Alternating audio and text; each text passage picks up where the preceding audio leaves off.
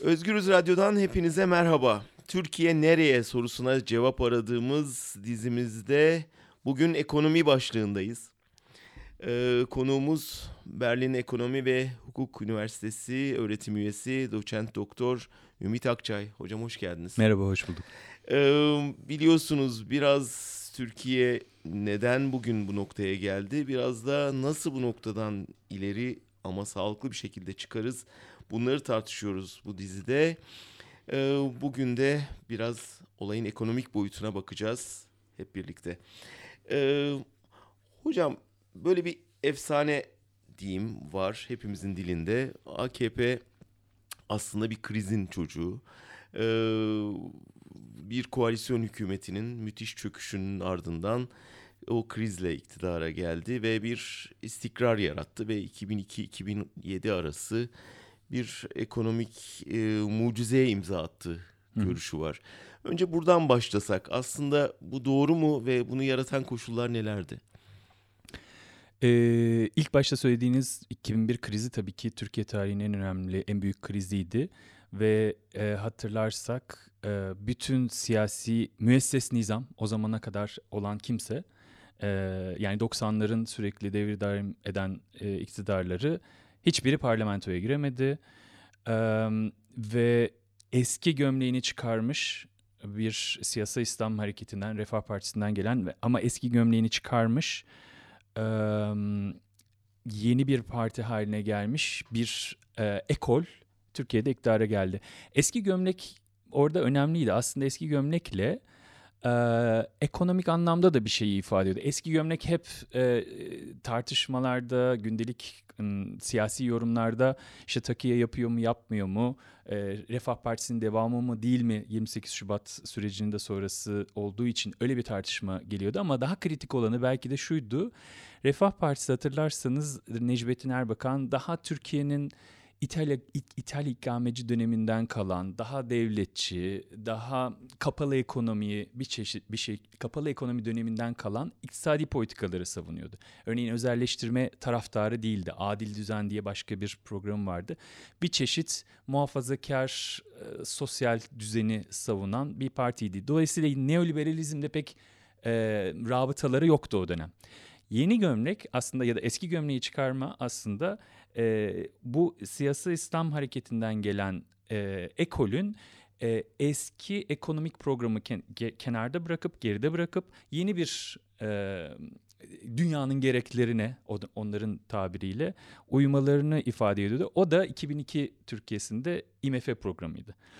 İktidara gelmeden dahi zaten çok kritik bir şey yaşandı mesela e, tam 2002 yılında e, Türkiye'nin iki büyük sermaye grubu MÜSİAD ve TÜSİAD e, IMF programı karşısında e, farklı düşünüyorlardı. TÜSİAD IMF programını savunuyordu. İşte kurallı ekonomi politikalarını, Merkez Bankası bağımsızlığını, sonrasında 2000'lerde uygulanacak olan programı savunuyordu. MÜSİAD ise ya enflasyonla mücadele çok da şey değil, çok da bu kadar yakıcı sorun olmayabilir. Kredilere ulaşma COBİ'lerin kredilere ulaşması daha önemlidir vesaire gibi daha küçük sermayenin çıkarlarını savunuyordu. Şimdi e, e, şey olarak siyasi olarak e, AKP müsiyatla özdeşleştirilen bir e, siyasi gelenekten gelmesine rağmen e, TÜSİAD'ın taleplerinin hepsini geride bıraktı ve e, şey, özür dilerim MÜSİAD'ın taleplerinin hepsini geride bıraktı ve TÜSİAD programıyla sahiplenerek yani eski gömleği bırakıp yeni bir gömlek giyerek girdi. Biraz uzun girdim ama sonrasında Yok. yaptıklarını kısaca söyleyeyim. Ama bu bir derviş programıydı. Şey doğru mudur? Yani aslında Kemal Derviş'in temellerini attığı, bunların adapte ettiği bir program. Ee, yani e, önemli bir e, değişiklik yaptılar. Daha doğrusu şöyle, evet derviş programıydı. E, program enflasyonun düşürülmesine dayanıyor. Enflasyonun düşürülmesi ekonomik model olarak, enflasyonun düşürülmesi de güçlü Türk lirasına dayanıyor. Güçlü Türk lirası da e, faizlerin yüksek tutulmasına dayanıyordu. Faizler yüksek tutuldukça yurt dışından para geldi. Yurt dışından para geldikçe TL değerli hale geldi. Değerli TL e, pek çok şeyi mümkün kıldı Türkiye'de bir süre e, dışarıdan para gelmeye devam ettikçe, o da uluslararası konjonktürün yardımıyla gelen para devam ettikçe. E, bunlardan biri, e, bu da AKP'nin alameti farikası aslında. e, finansal içerilme diye tartıştığımız konu. Yani e, daha önce e, finans piyasasıyla ilişkisi olmayan kesimlerin özellikle orta ve alt gelir gruplarının e, finansal sistemle bağlantı kurması yani artık kredi kartı olması, borç alabilmesi, bankalarla münasebeti e, olması. Bu bize şunu gösterdi. 2000'ler boyunca reel ücret artmasa bile insanlar harcayabildiler çünkü borç alabildiler. Bu hani birkaç yönden önemli. Bir yandan ekonomik olarak e, ortaya çıkabilecek hoşnutsuzlukların bir çeşit törpülenmesini sağladı. Çünkü e, borcu arttıkça insanların e, isyan etmenin maliyeti de artıyor deyim yerindeyse. Bir diğeri siyasi istikrar talebi artıyor. Çünkü örneğin e, yüksek borçlu olan bir toplumda e, siyasi istikrarsızlık faizlerin artması demek kendi ödeyeceği e, ev kredisinin, araba kredisinin e, ya da e, e, tüketici kredisinin faizlerin artması demek. Dolayısıyla insanlar da özellikle bu en alt kesimlerde e, müthiş bir şey e, finansal piyasalarla e, buluşma coşkusu diyelim yaşandı.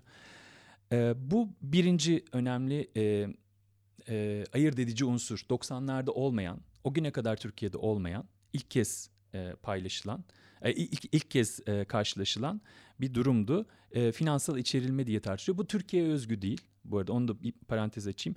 Bu finansallaşma tartışması gelişmekte olan ülkelerin e, e, finansallaşma sürecine eklemlenmesi diyelim 2000'li yıllarda pek çok ülkede yaşandı. Türkiye'de bu dönem AKP'ye denk gelmiş oldu. İkincisi de daha çok bilinen ve tartışılan sosyal yardım programları. O da sosyal içerilme olarak belki tarif edilebilir. Orada da şunu yapmış oldu. E, Türkiye'de daha önce hatırlarsınız e, SSK, Bağkur Emekli Sandığı gibi daha e, sınırları çerçeveli olan ve pek çok aslında buna dahil olmayan kesimlerin dışında kaldığı bir sosyal güvenlik sistemi vardı, koruma sistemi vardı. Bunların hepsinin kaldırılması, tek bir şeyde birleştirilmesi SGK'da e, ve yeşil kart gibi uygulamalarla daha önce e, güvenlik sosyal güvenlik sisteminden yararlanmayan kesimleri içermiş oldu AKP. Yani yine en alttakileri e, tutmuş oldu. E, sosyal yardım programlarını işte kömür makarna dağıtılıyor diye e, biraz da gereksiz yere eleştirdi e, muhalefet.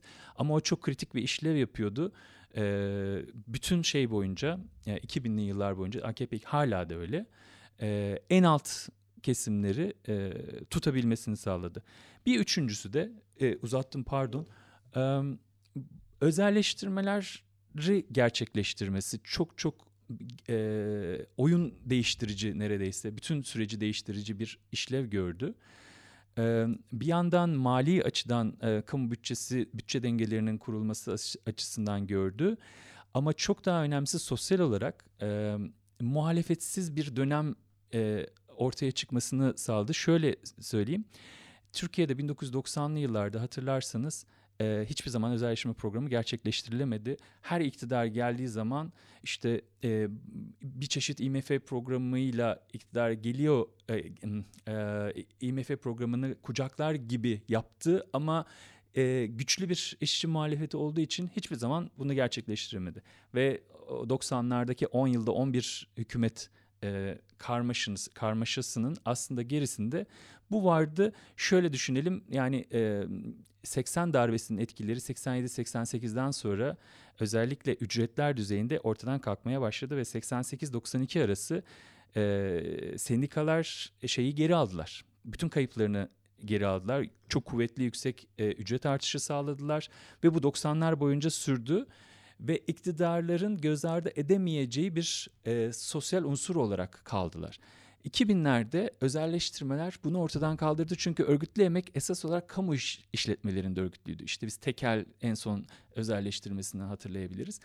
Bu kuvvetli bir e, sosyal dinamiği e, bir anlamda muhalefet dinamiğini e, ortadan kaldırmış oldu. Artık atomize olmuş piyasa ilişkileriyle çözülmüş. Bir de bunun belki önemli yanı hani 80 darbesi gibi asker postalıyla değil piyasa ilişkileri aracılığıyla çözümlenmiş oldu, atomize olmuş oldu. Artık işçiler birbiriyle rekabet eden kişiler haline geldiler. Kredi kartısı borçlusu hale geldiler ve e, bu e, ekonomik anlamda atomize edilmiş e, sosyal ilişkiler AKP'nin e, sosyal yardım ağları ile tekrardan örülmeye başlandı. Bu kuvvetli Ve bağımlı bir, hale getirdi aslında. Bu kuvvetli bir e, program. Yani bu e, e, ana akım standart neoliberal ekonomik programı böyle bir e, şeyle, e, farklılaşmayla uyguladı AKP. E, bu sadece Türk, tabii AKP'ye özgü de değildi. Farklı ülkelerde benzer örnekler var. Model olarak bunu hani neoliberal popülizm diye tartış, tartışılıyor bu literatürde. Yani ana akım e, ekonomik politikaları uygularken bunun yaratabilecek yaratabileceği olumsuzlukları ortadan kaldıracak, en azından yumuşatacak bazı e, yara bantları. Yara bantları ama çok iyi işledi. Ta ki 2013'e kadar. Peki emek faslını anlattınız. Diğer damar ne oldu? Yani o müsiyadın temsil ettiği Erbakan'ın küçük sermayenin yani onların elimine olması bir şey yaratmadı toplumda. Yani büyük sermayenin egemenliği oldu ama o küçük sermaye Anadolu'nun kaplanları vesaire onlar ne oldu? Ee, onlar devam et, edebildiler, edebilenleri ettiler e, daha doğrusu. Çünkü bir kritik değişim daha oldu 2000'li yıllarda. E, 2001'de Çin Dünya Ticaret Örgütü'ne girdi.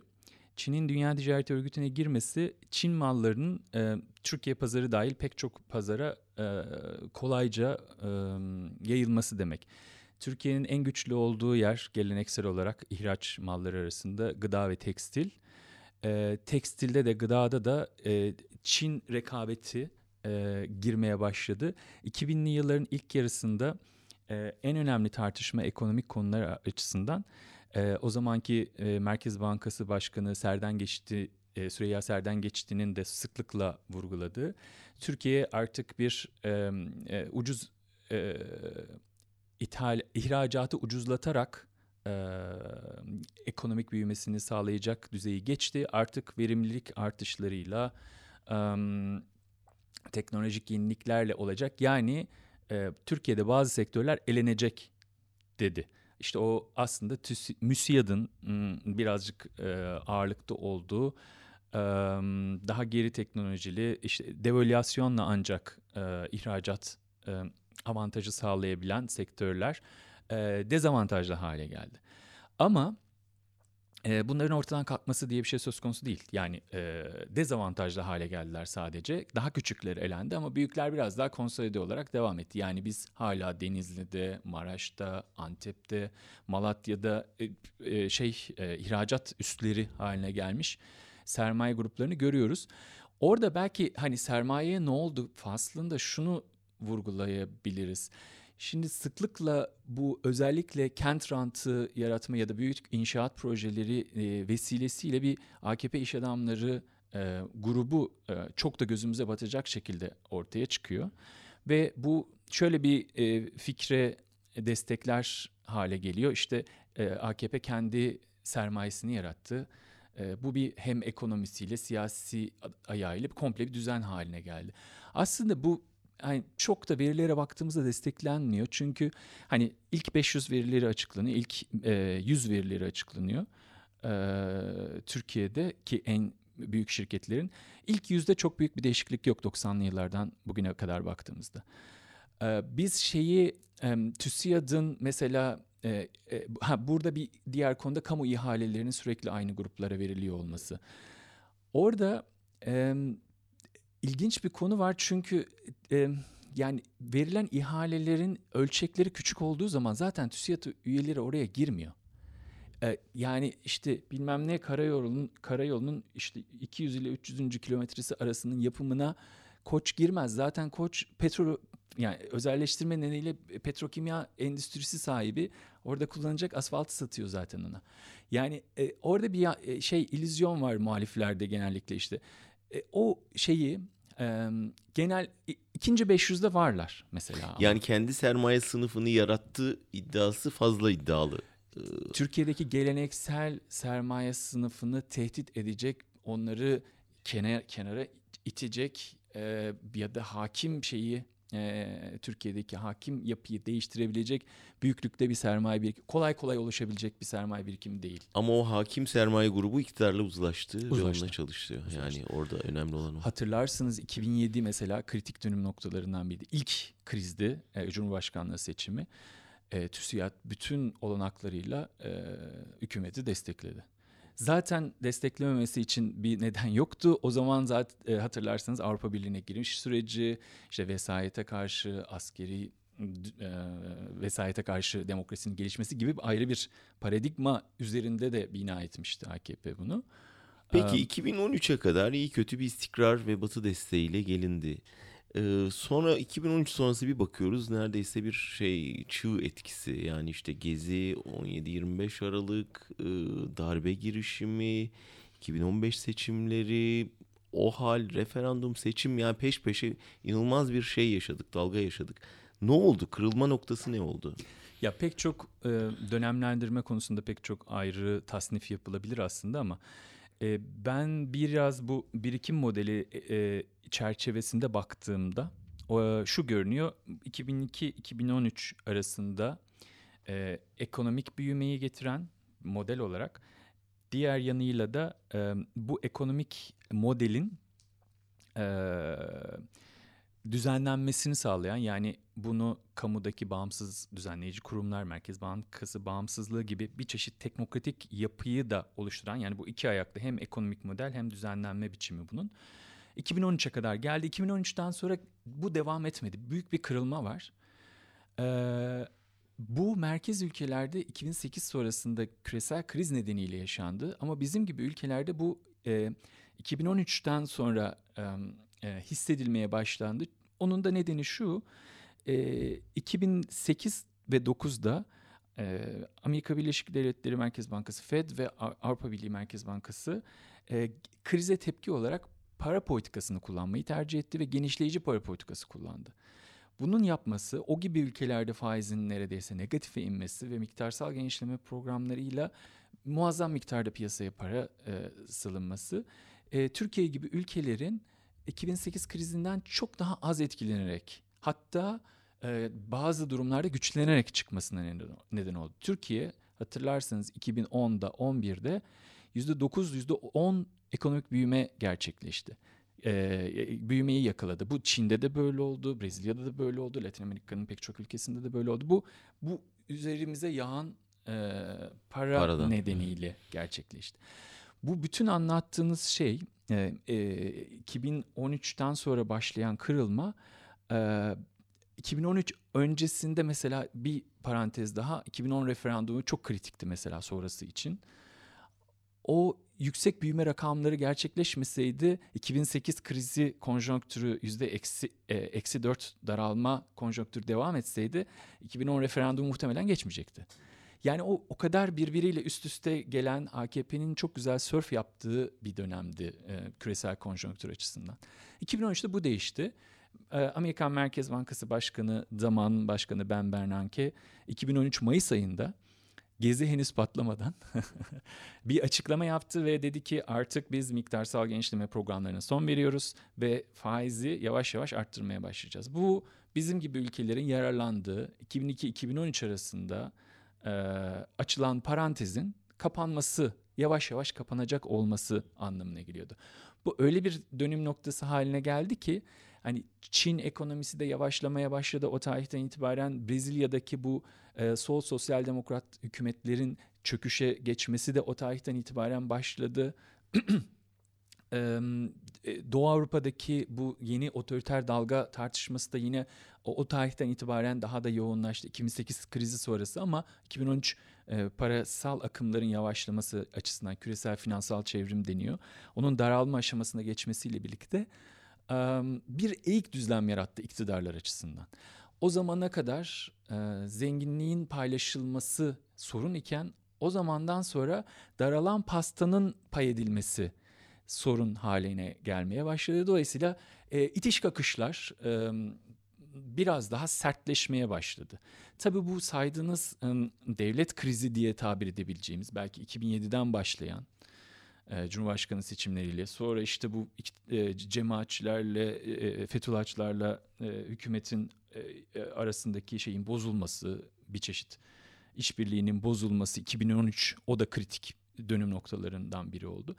Belki de en şeyi bu konuda 2015 seçimleriydi. En önemli kısmı çünkü ilk kez AKP 2002'den beri ilk kez iktidardan düşmüş oldu. Ve o andan sonra benim görebildiğim kadarıyla bir çeşit şey değişmiş oldu. Aks, aksı değişti AKP'nin ittifak aksı. daha milliyetçi, muhaf, muhafazakar, ulusalcı bir şey, iktidar yapılanması girmiş oldu ve bu şu ana kadar geldiğimiz işte az önce özetlediğiniz o hal ve belki de önümüzdeki dönemde otoriter konsolidasyona bunun daha da tamam rejimin yeni rejimin daha da tamamlanmasına gidecek yeni bir iktidar bloğunun oluşmasına neden oldu. Bu e, büyük sermaye bunun dışında değil. E, her ne kadar hukukun üstünlüğü demokratikleşme konusunda zaman zaman eleştiriler yapılsa da e, örneğin bir 78-80 arasındaki TÜSİAD gibi hükümet düşürecek e, adımlar atamadılar. O ama gezi sürecinde Erdoğan'ın doğrudan büyük sermayeyi karşısına aldığını, azarladığını, suçlu ilan ettiğini gördük. O biraz diz çöktürme e, stratejisi miydi? Olabilir elbette. E, yani bunlar müzakere konuları bana kalırsa. E, gezi sürecinde oldu. Hatırlarsınız geçtiğimiz Mayıs ayında da oldu. E, seçimlerin ertelenmesi sonrası İstanbul seçimlerinin ertelenmesi sonucu, sonucu TÜSİAD gitti. E, İstanbul Belediye Başkanı e, ismini İmamoğlu. Unuttum. İmamoğlu'nu e, ziyaret etti. E, sert açıklamalar yaptı. Erdoğan ona onlara karşılık verdi. Ama bu bu mesela arka planda TÜSİAD heyeti zaten Ankara'ya gidiyordu, görüşüyordu. Yani bu kamuoyunda yapılan şeyler biraz Trump e, Erdoğan ilişkisi gibi. E, herkes kendi kamuoyuna yönelik e, mesaj ciddi mesaj mesaj veriyor ama arkadan işler yürüyor. Peki ama yani bir tür bu taktik o zaman krizi otoriterleşmeyle aşma taktiği öyle mi? Yani bu bunu benimsedi AKP diyebilir miyiz? Ee, evet. E, bu en azından şu ana kadar yaşadığımız bunu gösteriyor. Bu ekonomik olarak ne anlama geliyor ya da bunun ne oldu da bunu yapabildi diye düşündüğümüzde e, 2013 sonrasında biz üç tane sıkışma dönemi görüyoruz. Ekonomik sıkışma, dar boğaz dönemi. Biri 2014'te tek çeyreklik daralma yaşadı. Ee, 2016'da üçüncü çeyrekte daralma yaşadı ve 2018'deki ikinci çeyrekten itibaren başlayan kriz. Ee, hatır, e, dikkat ederseniz bunların hepsi zaten şeye denk geliyor. Yani biri 17-25 Aralık ve Gezi sonrasında denk geliyor. Diğeri e, 15 Temmuz darbe girişimi sonrasında denk geliyor. Yani bunlar birbirleri üzerinde ekonomik modelle siyasi modelin birbiri üzerinde iz düşümünü takip edebiliyoruz zaten. Ee, 2016'daki özellikle e, bu daralma e, darbe girişimi sonrasındaki daralmayı e, muazzam bir kredi genişlemesiyle aştı AKP. Ee, burada kamu bankalarının özelleştirilmemiş olması e, çok kritik bir işlev gördü. E, bu da belki şeye ekleyebiliriz bu 2000'ler hikayesine. E, IMF programında vardı kamu bankalarının özelleştirilmesi ama AKP özelleştirmedi. Her şeyi özelleştirmesine rağmen ve 2008 krizinde bu çok işine yaradı. Bir çeşit e, counter cyclical dedikleri döngü karşıtı ekonomi politikası uygulamasına müsait müsaade etti kamu bankaları 2008 krizinde. Şimdi de aynı şeyi yapıyorlar, yapabiliyorlar. E, kamu garanti fonu e, ile hazinenin bizzat özel bankaların verdiği e, kredilere garantör, garantör olmasıyla 2017 yılında muazzam bir kredi genişlemesi yaşandı. Bu 2016'daki belki krize, şimdiki e, yaşadığımız gibi bir krize dönüşebilecek şeyi, e, ekonomik konjonktürü çevirmiş oldu ve 2017'deki referandumu alabildiler bu sayede.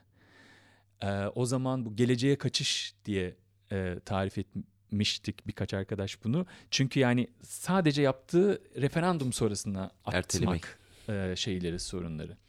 E, 2018'e geldik. Bu sefer e, o da çok ilginç. Mehmet Şimşek Uludağ Ekonomi Zirvesi'nde Şubat ayında 2018'in başında işte e, yağmurlu havada çatı aktarılmaz e, biz bir an önce bu işleri şey yapmamız lazım, çözmemiz lazım dedi ve normalde 2019'a yani şu ekonomik konjonktürde yaşanacak seçimleri 2018'e almış oldular ve rejim değişikliği yaşandı. Yani Bunlar o kadar şey ki e, bunları görerek hareket ede, eden bir siyasi akıl var, siyasi ve ekonomik akıl var.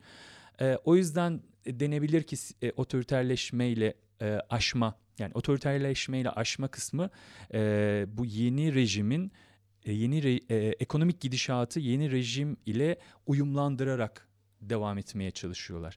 Şu anda mesela belki bilmiyorum e, ona gelmek gerekir Geleceğiz mi? ama bu dünyada da böyle öyle değil mi? Yani dünyadan da örneklerle gidersek bu otoriterleşme ile kriz bastırma şeyi Türkiye özgü bir şey değil zannediyorum. E, ya farklı e, tepkiler ortaya çıktı 2008 sonrası e, farklı coğrafyalarda. Yani hat, gene hatırlarsak 2010-12 arası böyle bir dünya geleninde parlayıp e, saman alevi gibi parlayıp sönen bir isyan dalgası oluştu. İşte Occupy Wall Street çıktı.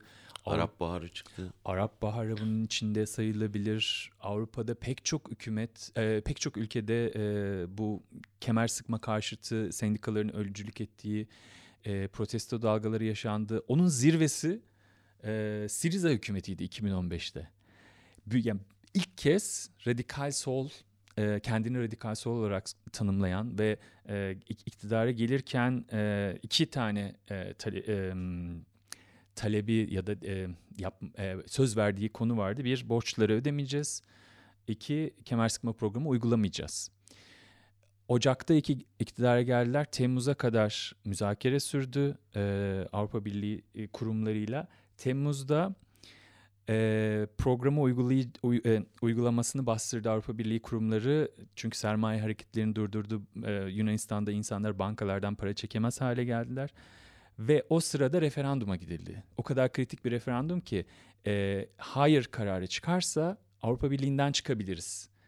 Para Birliği'nden çıkabiliriz gibi bir e, ruh hali oluştu Yunanistan'da. Ve ona rağmen %60 hayır verdi o programa.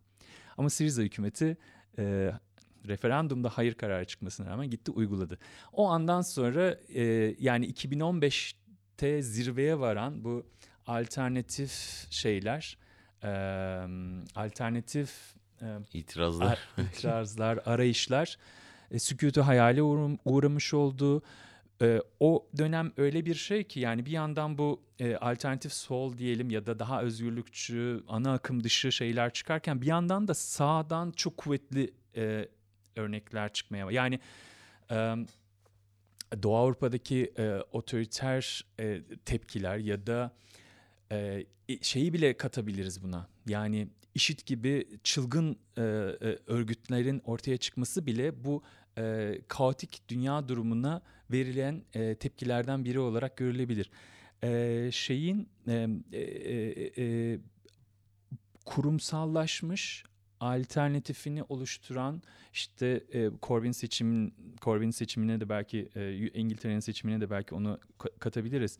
E, gelecek öngörüsü olan ve insanların buna ikna olduğu bir program, e, örgüt örgütlülük gibi şeyler olmadığı zaman bu tür isyan hareketleri gerisinde e, ortadan kalktıkları zaman daha büyük bir tahribat yaratıyor. Ve Türkiye'de, Trump, Johnson, Macron Türkiye'de de gezi e, sonrası sanki gezi hiç yaşanmamış gibi hatta daha da kötü e, bir e, enkaz bıraktı arkasında. E, müthiş bir toplumsal tufan yaşandı. Avrupa Arap ülkelerinde o özgürlükçü e, dalga yerini daha sert e, otoriter e, iktidarlara ve iç savaşlara milyonlarca insanın yerinden edilmesine bıraktı. Şimdi böyle bir kabarış e, dolayısıyla otoriter bir e, geri dönüşle e, sonuçlandı. Şimdi bu yıl tekrardan e, bu sarkaçın diğer ucuna geçiyor muyuz diye tartışmalar var işte e, Latin Amerika ülkelerinde e, ya da dünyanın pek çok ülkesinde ufak ufak ortaya çıkan itirazlar. Şimdi tekrardan 2010-2012 isyan konjonktürüne mi girdi dünya diye bir tartışmayı açıyor ama maalesef çok cılız. Peki bugün e, bu ekonomik modelin tıkanması mı, global e, manzaranın Türkiye'ye yansıması mı? Yani bu krizin neresindeyiz? Yıllardır böyle bir şey beklentisi var. AKP e, dibi gördü Hani bundan sonra artık iniş başladı ama o dip bir türlü tam görünmüyor. Gerçekten dip göründü mü? Daha çok mu var yoksa bir dip yok mu? Belki orada şeyi hatırlatmak lazım. Şu andaki ekonomik krizle diğer e, öncekileri arasında şöyle bir fark var. E, 2001'de, 98'de, 94'te hani en yakın olarak üçünü alalım. E, Türkiye'de esnek, e, özür dilerim, Türkiye'de sabit kur rejimi vardı ve bu tip krizler kurun bir anda çökmesiyle ve müthiş bir finansal kırılmayla bir yılda çok sert ekonomik çöküşle yani işte e, çöküş anlamında çöküşle e, yaşanıyordu. Şu anda esnek kur rejimi var ve böyle bir e, çöküş yaşanmıyor. E, ama 2013 sonrasına baktığımızda Türkiye e, e, Türk lirası e, %70 değersizleşmiş durumda. O, bu 4-5 yıla yayılmış değersizleşme sabit kur rejimlerinde bir günde oluyordu. O yüzden biz büyük bir e, katastrofi e, yaşıyorduk. Şimdi böyle olmuyor. Böyle olmaması bu az önce bahsettiğiniz hissi doğuruyor insanlarda. Ya ne oluyor? E, neden bunun sonu gelmiyor gibi. E, bu böyle olmayacak bundan sonra. Çünkü bu e, e, para politikası ya da ekonomik modelde bu böyle yaşanmıyor. Uçuruma düşmüyoruz, bataklığa batıyoruz yavaş yavaş. Evet e, ve e, şey de e, e, Türkiye ekonomisinin takip ettiği model nedeniyle yani dışarıdan para girişlerine bağlı model nedeniyle e, oradaki yani merkez ülkelerdeki Amerika'daki Avrupa'daki gelişmeler bizi çok doğrudan etkiliyor. 2018 e, bu 2013 sonrası başlayan daralma e, döngüsünün diyelim dünyada zirvesiydi. Ve bu zirvede Arjantin ve Türkiye düşmüş oldu şeyden. E, daralma aşamasına geçmiş oldu. Ama 2019'da yine bir e, muazzam değişiklik oldu. E, Fed, e, Amerikan Merkez Bankası biz artık faizleri e, faiz artışına devam edeceğiz, miktarsal genişlemeyi durduracağız gibi bir şeyden e, vazgeçtiler. Faiz düşürmeye başladılar. E, Avrupa Birliği Merkez Bankası e, biraz daha ayrı bir hikaye. Burada çünkü ekonomik durgunluk bir türlü aşılamadı enflasyon yüzde iki enflasyona bir türlü ulaşılamıyor. E, milyarlarca euro e, Avrupa Birliği Merkez Bankası bankalara e, para aktarmasına rağmen bu e, tüketici e, talebini arttıramamış durumda ve Avrupa'da negatif faiz var. Yani siz bankaya 100 lira yatırdığınız zaman 99 lira geri alabiliyorsunuz. Alman devletin örneğin 10 yıllık hazine kağıdı yine negatif faizde. Şimdi bu şöyle bir durum var. Ee, çok e, büyük emeklilik fonları, sigortalar bunlar e, bu güvenli şeylere yatırmak zorundalar kendi e, kuralları gereği. Yani negatif faiz olsun da onu bir, çek- bir şekilde vergi olarak düşünüyor e, buradaki kurumlar. Bu paranın burada yatırılmasını sağlıyor ama ticari kurumlar, kurumlar ya da diğer piyasa aktörleri böyle düşünmüyor. Türkiye e, burada eksi bir faiz varken Türkiye artı dört faiz verdiği zaman Türkiye'ye para gidiyor. Yani bu otoriterleşmiş, otoriterleşmemiş ayrımına çok bakmıyorlar. Çünkü kar etmek zorundalar. Yani onların ayrı bir şekilde işliyor e, zihniyeti.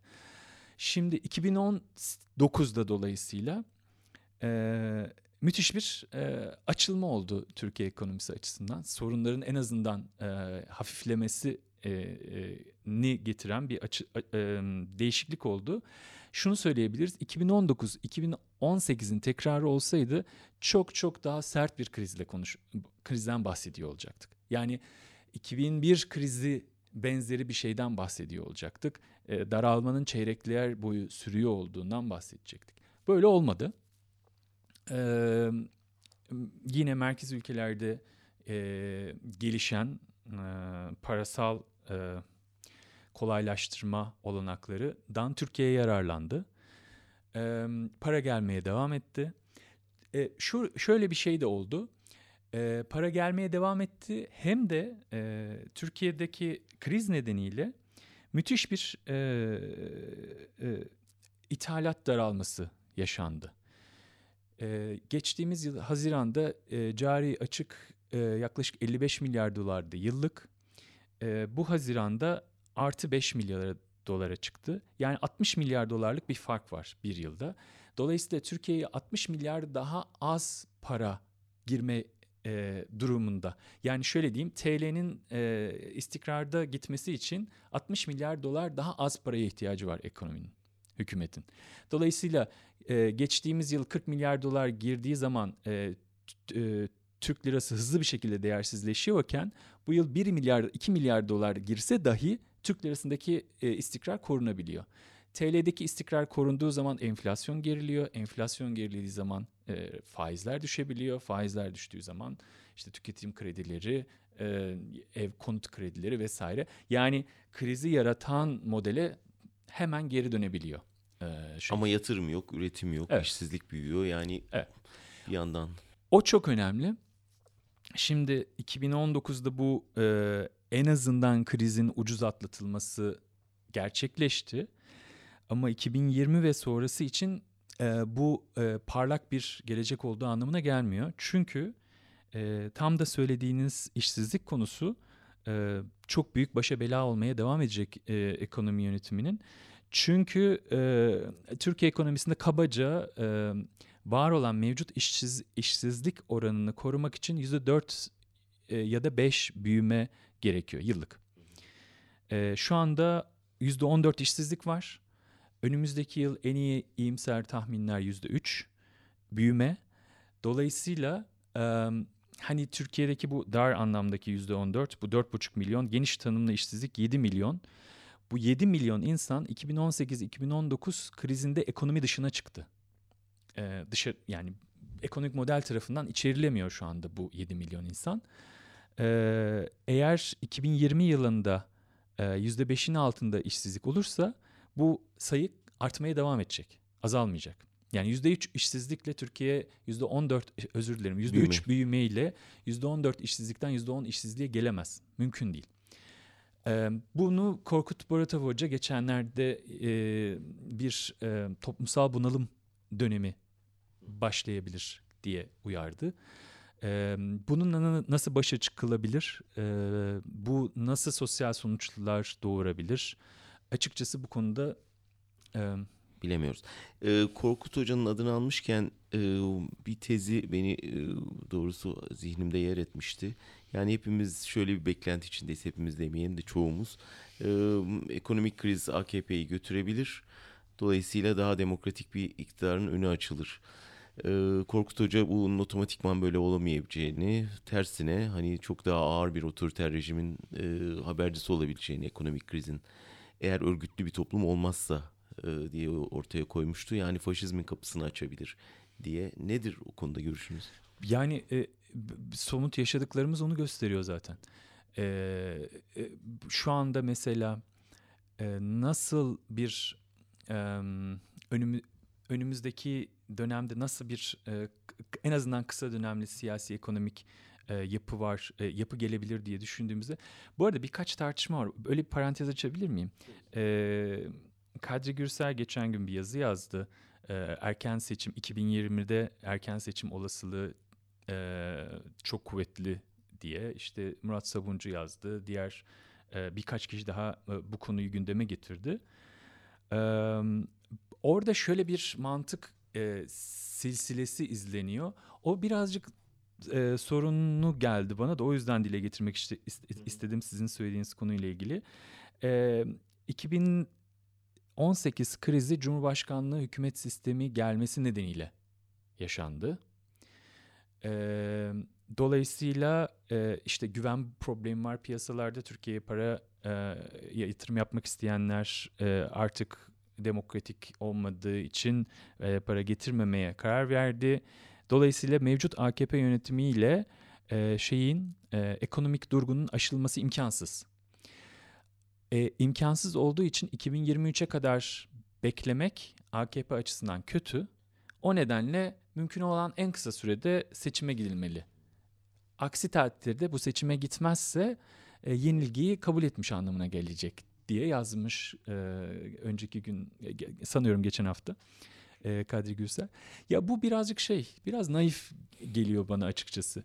Uluslararası Çünkü, sermayenin demokrasi istediği gibi varsayımdan hareket ediyor. Hem o hem de e, yani hükümetin elinde farklı araçlar var. E, yapabilir yani bunu. Bir de şöyle bir şey yani önümüzdeki yıl e, 2019'un bir benzeri olsa ve %4 büyüme olsa biz şey mi diyeceğiz yani?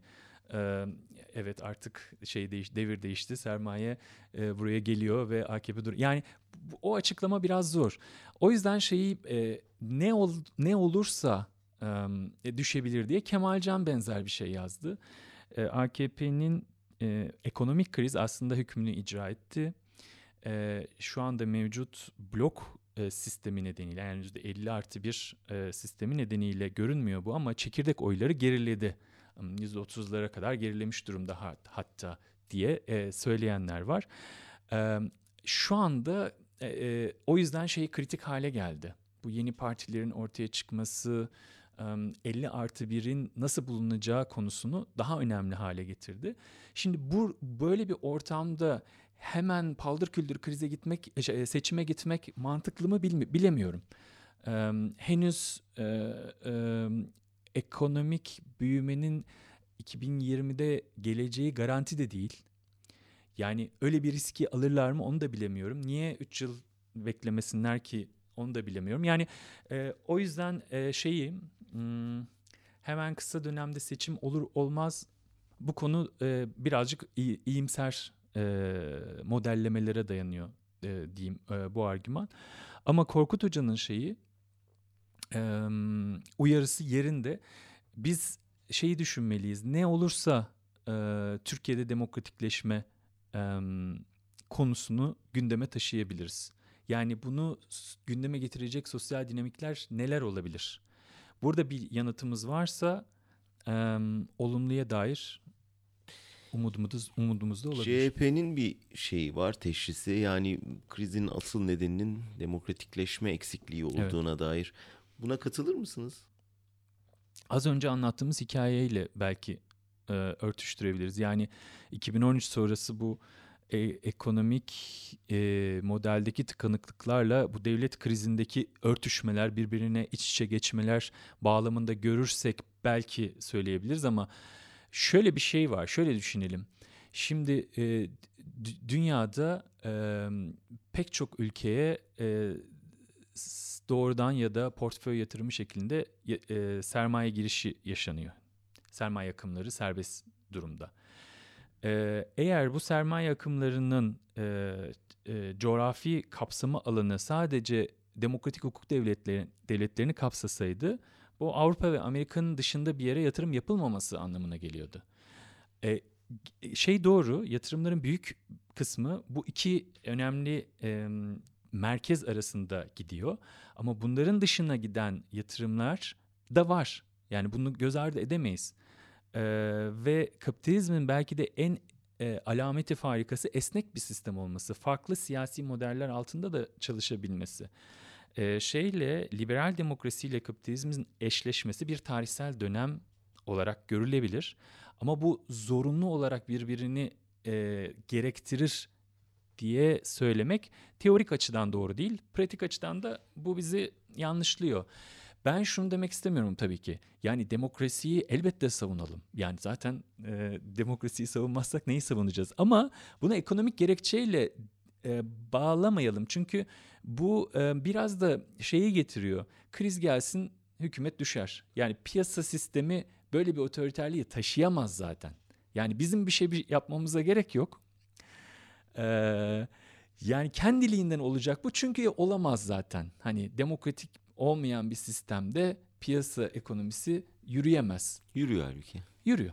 Peki bir sermaye kaçışı da olmuyor değil mi? Sermaye çıkışı görmüyoruz. Sermaye kaçışı ilginç bir şekilde Türkiye e, 2008 18'deki e, durumda e, yerlilerin kendi parasını dışarı çıkarması göründü. O bir ona bir sermaye kaçışı dersek ama yabancı sermaye girişinde e, Ağustos'ta müthiş bir çıkış oldu tabii ki e, döviz krizi sırasında. Zaten döviz krizini doğuran doğuran şey oydu. E, ama doğrudan yabancı sermaye akımlarına baktığımızda aşağı yukarı yıllık 8-10 milyar e, ortalama devam ediyor. Böyle bir de şey efsanesi var hani Erdoğan burada sıkıştıkça gidip Arap dünyasından Katar'dan para getiriyor. Ee, yani o Merkez Bankası ile Katar Merkez Bankası'nın yaptığı swap anlaşması var. Bir miktar e, kolaylık sağladı ama e, Arap dünyasından ziyade Avrupa ve Almanya e, çok büyük destek e, durumunda. Yani 2018'de hatırlarsanız en krizin zor günlerinde e, e, Almanya Maliye Bakanı Türkiye'ye geldi, görüştüler. Merkel e, açıklama yaptı keza. E, Avrupa'daki bankaları, e, Türkiye'nin Avrupa'daki bankalara olan borçları nedeniyle Türkiye'deki krizin Avrupa'ya yayılma ihtimali konuşuldu ve bunun önüne geçildi. Asıl korku bu mu? Yani Türkiye tökezlerse biz de etkileniriz. Yani e, Türkiye çok önemli bir e, aktör şu anda Avrupa için ve e, en önemli m, durumda bu göçmen konusu. E, Erdoğan yönetiminin elinde bu koz oldukça e, ve her kritik dönemde bunu kullandı ve hepsinde de istediğini aldı. E, dolayısıyla e, Avrupa yönetiminin, Avrupa Birliği kurumlarının ya da işte Almanya'nın e, her ne kadar demokrasi, hukuk devleti konusunda eleştirileri olsa da e, iş şeye geldiğinde, göçmenlik konusunda geldiğinde buna e, çok bir şey yapamıyorlar. Çünkü kendi ülkelerindeki sağın gelişmesi de aslında bir anlamıyla e, bu Türkiye'nin e, göçmenleri tutmasına bağlı. Babacan hareketini yani bütün bu ekonomik e, istikrar döneminin e, yöneticisi Babacan şimdi muhalefete geçiyor. E, bir geleceği var mı sizce hükümet açısından ekonomik olarak bir şeyi anlam taşıyor mu bu yeni oluşum? Valla bilemiyorum açıkçası çünkü nasıl bir şeyle çıkacakları ile ilgili herhalde olacak. Ee, yani savundukları model olarak aslında CHP'den farklı bir şey savunmuyorlar. Yani hukuk devleti, Merkez Bankası bağımsızlığı, bağımsız kurullar, işte ekonominin liyakata göre yönetilmesi, işte özgürlükler, e, dünya ile iyi ilişkiler, işte Avrupa ile Amerika ile iyi ilişkiler. O yüzden hani neden CHP'nin e, savunduğu şey olmuyor da Babacan savunursa olur bilemiyorum. Belki de olur. E, yani olur dediğim yüzde onluk bir e, siyasi hareket haline gelirlerse elbette iktidar bloğu açısından bu olumsuz bir şeyle sonuçlanır. Ama yani şöyle bir denklem de var aslında. E, iktidarın bu otoriterleşme hamlesini boşa çıkarmak bir konu ama Türkiye'nin demokratikleşmesi bir başka konu. E, boşa çıkarıldığı zaman illa demokratikleşecek anlamına gelmiyor. Yani ta, düşünelim mesela bir durum olarak, teorik durum olarak e, e, üç tane parti var. Yeni iki tane parti yüzde onluk parti girdi diyelim. E, işte HDP yüzde onda, e, İyi Parti işte sekizde falan, MHP, e, CHP de yüzde yirmiye geriledi. E, ama toplamda yüzde altmış oldu e, muhalefet. Şimdi oradan nasıl bir hükümet kurulacak ve o e, nasıl Türkiye'de neyi demokratikleştirip ekonomik programı nasıl e, e, şu andakinden farklılaştırabilecek? Bunu düşündüğümüz zaman karamsar o, olmamak hiçbir işten değil. Bir şey görünüyor mu yani bu sarkaçın bu sefer öbür tarafa yönelmesi? Yani şu anda hani İngiliz seçimlerine de baktığımızda e, dünyada işte Trump, Boris Johnson, Macron e, giderek doğuya doğru geldikçe Putin, Erdoğan ve asıl Orta Doğu'ya gittikçe daha da karamsarlaşan bir şey görüyoruz. E, bu küresel olarak ekonomik olarak baktığınızda bu sarkaçın geri dönme ihtimali var mı yoksa daha önümüzde e, daha da yaşanacak karanlık var mı? Ya burada e, son birkaç Davos'tur Dünya Ekonomik Forumu'nda e, CEO'ların e, dünyanın önemli en zengin firma sahiplerinin, yöneticilerinin uyarılarını biz sıklıkla görüyoruz. İşte gelir dağılımı çok kötü durumda, e, sosyal isyanları önlemek için işte çeşitli önlemler alınması lazım gibi e, bir şey var. Hmm, hissiyat var, söylen söylem var. En azından e, Piketty'nin kitapları gelir dağılımı adaletsizliğini anlatan, servet dağılımı adaletsizliğini anlatan kitaplar çok gündem haline geldi. E, ama bunların hiçbiri şeyi yansımadı henüz. Ekonomi politika yani po, policy making düzeyinde, politika yapım alanı, alanında ana kurumların ekonomik ideolojisini, politikasını değiştirmedi. Hala Trump geldi, ekonomik büyüme için zenginlere zenginlerin vergisini düşürdü. Şey Avrupa Birliği kurumları hala e, krizden çıkış için kemer sıkma tedbirlerini ana ekonomi politikası aracı olarak uyguluyor. Güney ülkelerine özellikle krizdeki ülkelere. E, bu ne zaman değişir? Şimdi geçmişteki e, 2008 gibi büyük krizleri düşündüğümüzde bir 29 kriz var, bir 70'lerdeki kriz var kapitalizmin tarihinde. E, 29 krizinde örneğin öncesi ve sonrasında çok radikal bir değişiklik var ekonomi politikalarının do- doğrultusu açısından. Ee, öncesinde daha liberal bir sistem varken sonrasında Keynesçi devlet müdahalesine dayanan bir e, piyasanın kendi kendiliğinden dengelenemeyeceğini, devlet müdahalesi gerektiğini savunan bir görüş hakim oldu.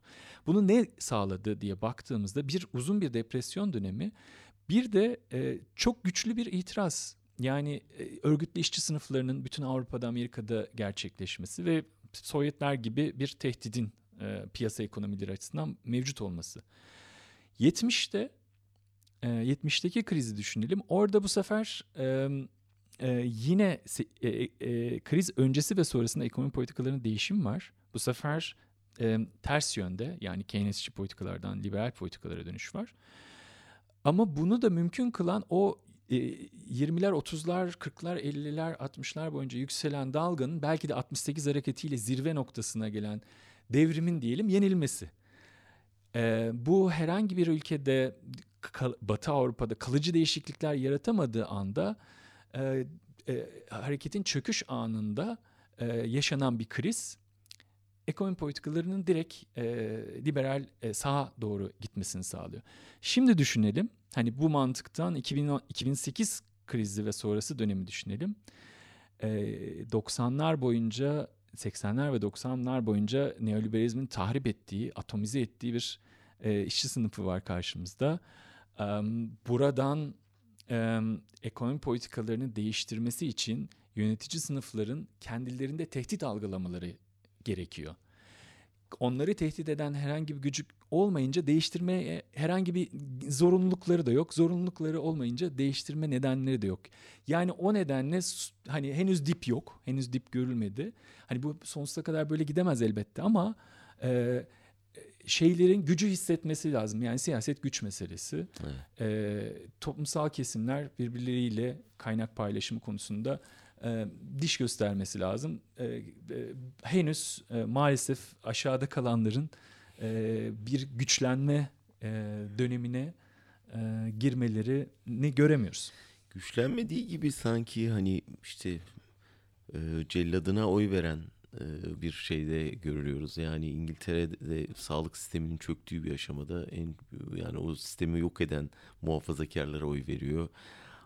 Amerika'da keza öyle. Dünya en büyük eşitsizlik siz de söylediğiniz gibi gelir dağılımındaki en büyük eşitsizlikte bir bakıyoruz. Bu eşitsizliği yaratan partiler giderek daha büyük oranda oy almaya başladılar. Bunun nedenlerini de bir gün inşallah sizinle buluşup konuşuruz. Hocam çok güzel bir yolculuk yaptık. Yani 2001'den bu yana hem ekonominin nasıl dönüştüğünü hem bunun siyaseti nasıl dönüştürdüğünü ve nasıl aslında bu göremediğimiz dipten çıkabileceğimizi de e, bize izah ettiniz. Çok çok teşekkür ederiz katıldığınız için. Ben Sağ teşekkür olasınız. ederim. Ee, bir başka Türkiye nereye de bir başka başlıkta buluşmak üzere. Hepinize iyi günler, hoşçakalın diyorum. Asmadık.